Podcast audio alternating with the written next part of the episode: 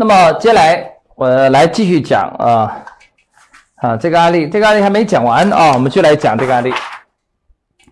那么这个案例呢，最精彩的是在哪里呢？最精彩的就是在他怎么激励他公司的员工拼命干活啊！一般的养生馆呢，你哪怕产品很好啊，客户需要，但是你的员工如果不给力，你也赚不了钱。如果你们经营过养生馆、美容院、地面店，你都知道，你的高管团队、核心员工努力跟不努力，你这个店的业绩能差五到十倍。那怎么激励这些高管员工团队努力呢？常规的方法是业绩加分红，但是这个心理还是不够大。为什么？因为他总感觉自己不是老板，总感觉在给你干，所以他没有动力。那日日该怎么办？怎么激发他们的动力？我来讲啊，这点也很重要，就是你要用巧妙的股权结构去激励你公司的高管拼命为你去干活。你不激励，那他一天按八小时工作安排；你激励他一天按照十六小时干，而且无怨无悔。那怎么才能做到这种强大的激励效应呢？就要用到股权结构。那怎么用股权来激励他？现在我来讲一下啊，股权激励的奥妙啊，股权激励。那么这是它其中的一个分店啊，我们来看一下啊，这是它其中一个分店，它所有的店激励的逻辑都是一样的啊。我是以其中一个店为例啊，我来讲一下它是怎么激励的。这是它一个店。那么常规的方法是怎么激励呢？我们来看一下啊，比如说。这是这个公司的总部，他可能拥有这个公司呢百分之这个，呃，比如说百分之八十的股权，然后呢这边是他的合伙人，就是外部投资者啊，那么可能投资者占百分之二十的股权，稳定拿分红。好，这两个加起来百分之一百分完，然后呢，他这个经营过程之中，大部分的收益给谁了呢？给了总部。小部分收益给谁了呢？给投资者，然后这些员工就拿固定的底薪加一部分的每月的业绩分红就结束了啊，这是常规的分配方法。但是你这样分，你没有办法激励高管，你可能这个员工很努力很强，能力很强就被同行挖走了。但是我这个学员他可以做到，他的公司的员工同行都挖不走，哪怕底薪很低也挖不走。你知道为什么吗？因为他做了一种特殊的激励政策。你大家来看一下是什么样的激励政策啊？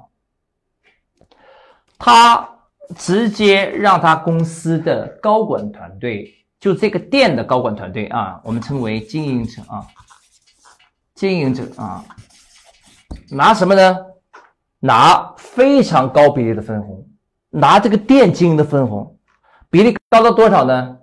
一般的给到经营者也就百分之一、百分之五、百分之十就算高了，而我的学员他给经营者给到百分之五十。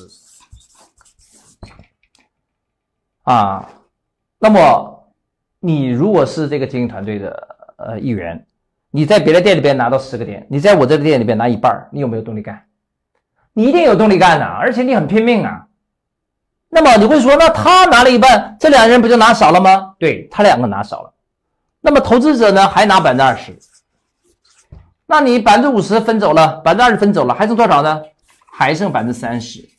你说总部才拿百分之三十，是不是太少了？对，看上去总部是少了，但是这个我还没有讲完。你看啊，关键地方来了。这套分配制度之下，经营者非常有动力去做这个店，因为他拿一半嘛，他就感觉自己是个大老板了的感觉。但是如果按照这样分配的话，谁会有意见呢？投资者会有意见。为什么投资者会有意见？他会想，这个店的资金百分之百都是我出的。比如说你投了一个店八万元。这八万元都是我出的，为什么我拿这么少？他又没有出钱，为什么拿这么多？所以他心里一定不甘。所以在这个地方，我们的分配机制我要改一下，怎么改啊？我来讲一下怎么改啊。所以这就涉及到股权分配的改法。我把它分成两个阶段，我以回本，就是投资者回本作为约束，我分为回本前和回本后。谁回本呢？是投资者回本啊，就是出了八万块那个合伙人啊。我要帮助合伙人赶紧赚回来呀，怎么样投资者回本呢？那么我就分成，因为投资者他是啊，这是总部啊，这是投资者，这是经营团队啊，这是经营团队，这是投资者，他们出了百分之一百的钱啊，他们出资是百分之一百的，经营团队出的很少，要么出了百分之十，要么没有出。那么这样分配，你如果给经营者百分之五十，给他们百分之二十，他们一定不干。所以我们规定，在投资回本之前，给他们百分之九十，只给经营者百分之十。但是当投资者回本之后，给投资者百分之二十，给经营团队百分之五十。然后回本前总部不拿，回本之后总部拿百分之三十。大家听懂了吗？那么这套制度它的好处是什么呢？就是经营团队他为了拿高分红，他就会拼命干，让投资者先赚回他们的本金。所以投资者在出回本金之前拿百分之九十，他就感觉我出钱多，我拿的多是天经地义的。到回本之后呢，他愿意接受低比例的分红，因为什么？因为他已经回本了。当他已经回本之后，他感觉我们没有风险，没有风险，我接受低回报也能接受，所以投资者就愿意接受低比例的分红。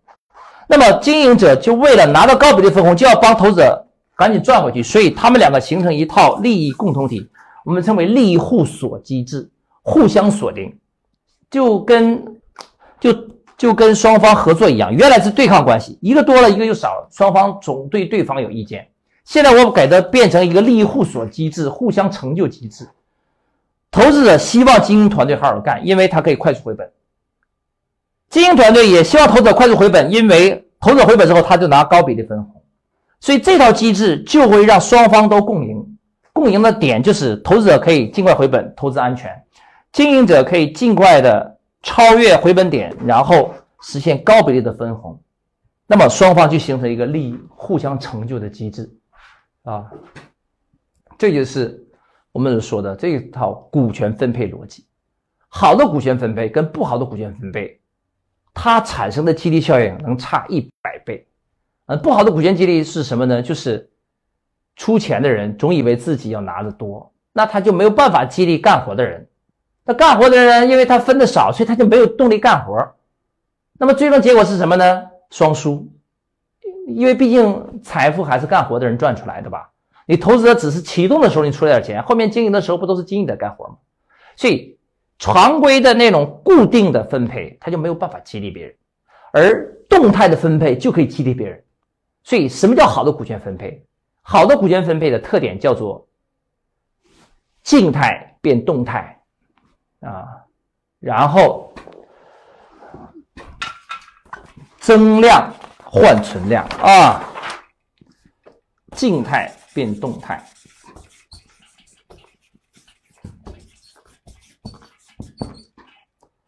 增量换存量。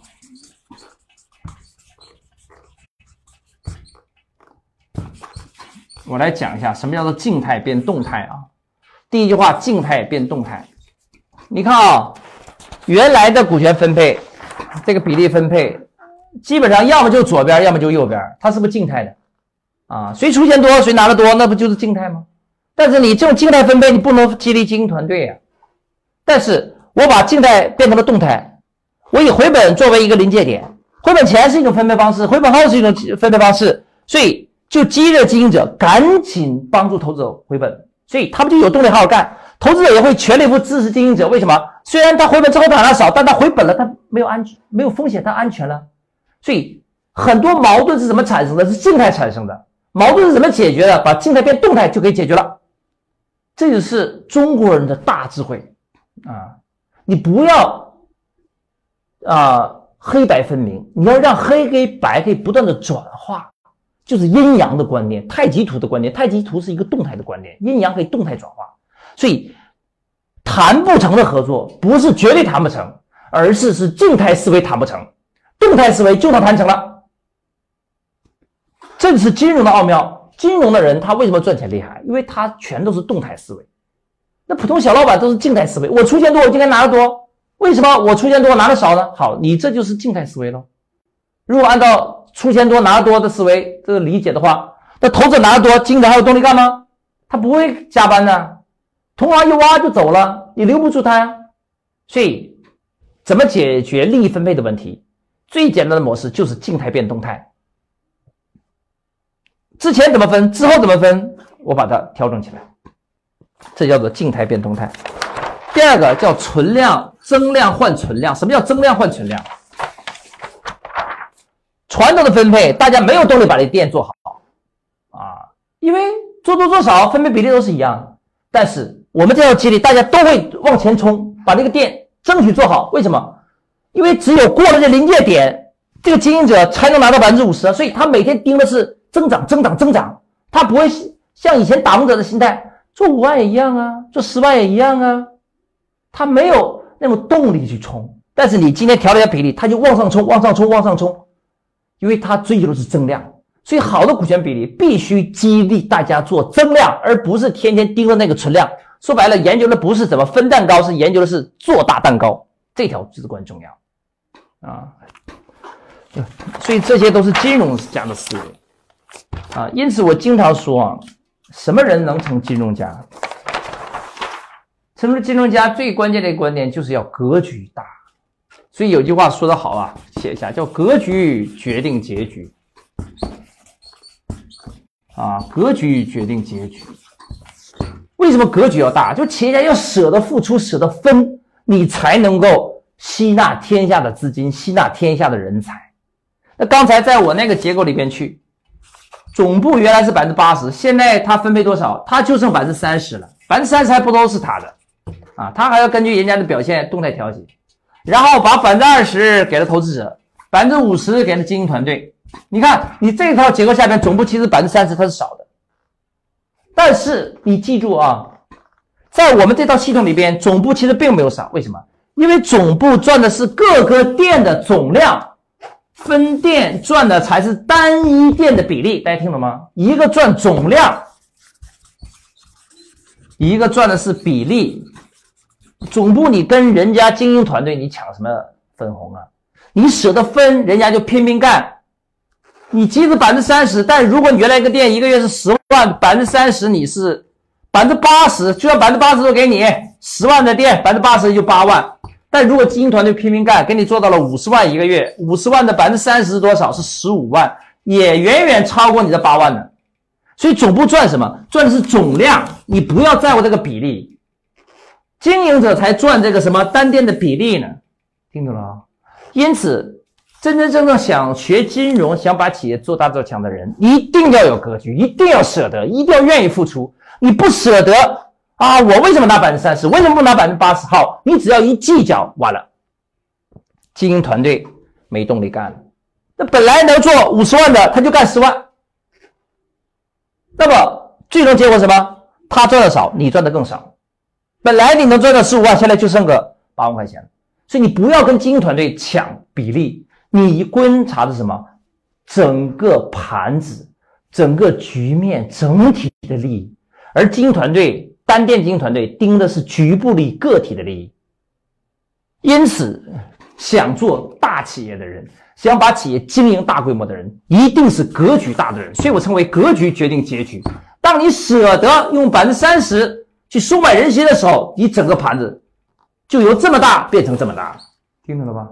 所以格局决定结局，一定要舍得付出，舍得去吸纳天下的资金，舍得去吸纳天下的人才。当任何一个项目你不缺资金，也不缺人才的时候，有人给你出钱，有人给你出力，你难道不会成功吗？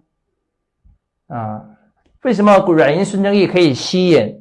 沙特主权基金一次性投了一千亿美金啊，因为他有舍得的观念啊，他格局大呀，所以这个世界是大格局的人整合小格局的人，小格局的人整合没格局的人，没格局的人你只能被人家整合，你没有办法整合别人。啊，所以你永远都是一个小老板，怎么办？把格局放大，我们不要盯着一时之比例。真真正正把事业做成一个庞大的体系，吸引全天下的优秀的人才、优秀的智慧、优秀的投资者、优秀的模式啊、优秀的啊专家一起来为自己所用。你搭建一个庞大的人才智力库，你一定会成功。在此，谁最值得我们学习啊？任正非，在华为整个股权结构里边，任正非只持有一个多点的股权，百分之九十九。是全员持股，华为全员有十九万人，一半以上的人持有华为的股权，他没有上市。员工都是他的股东，所以每个员工感觉我就是华为的主人，他拼命干。那任正非多舍，百分之九十九舍掉了。但是你能说华为不成功吗？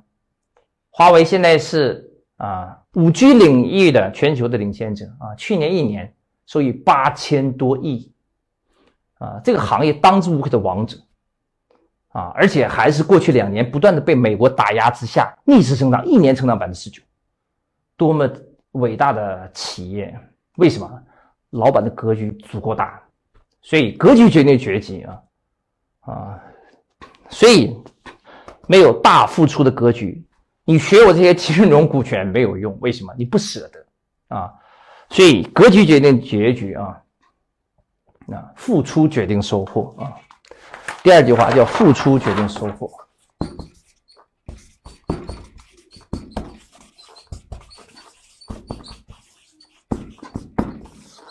格局决定结局，付出决定收获。嗯，没有舍哪有得呀？小舍小得，大舍大得，不舍不得。没有付出哪有收获？你付出的今天，你收获的是未来。你付出这个小股比例的股权，你收获的是未来大成就的事业。所以这两句话是真真正正能成就大业的人的座右铭啊！这两句话加起来就是格局决定结结局，付出决定收获啊！所以一定是先舍而后得。这个世界没有人说啊，什么都给我，我再还回给你。但没有人跟你合作，合作人都是什么？我先舍，自动的吸引别人跟我合作，我就得到了啊。希望跟大家啊分享一点这些人生的哲理跟智慧，否则你做不上去的啊。那么我讲的这些知识啊，它是一个完整的体系，完整体系我们回顾一下啊。战略学体系它的完整结构是怎么构成的？我来说一下啊。第一个就是营销模式啊，我刚才讲了，营销模式相当于是跑步解决企业销售的难题啊。第二个叫商业模式，商业模式解决这像资源整合的问题，它让我们解决发展，让企业实现发展，而营销模式实现企业生存。第三个叫金融模式啊，金融模式让我们整合社会的资金跟未来的资金，所以呢。让我们企业可以做大做强啊，所以我反复强调，想做大做强的人要学金融模式，还有大格局、大胸襟、大付出、大舍的胸怀。那么这三个模式加起来就是企业的战略学的完整结构。但是呢，这完整结构啊，它有两种学习方法。第一种学习方法就是我刚才说的，你们在线自己慢慢学，你听音频，然后自己悟啊，不懂的没人交流咨询，就效率比较低一点。那么很多学员就问子怡老师有没有一种方法可以集中快速学习，一次性把你的知识全部学完，然后我就回去快速应用，比慢慢摸索可能一摸索一年也没有搞清楚啊？有没有一种快速集中学习方法？有。那么我们在这个月月底，我们就开一场峰会啊，由我一个人主讲，三天两夜，在广州我们来开地面大课啊。关注我，学习更多内容。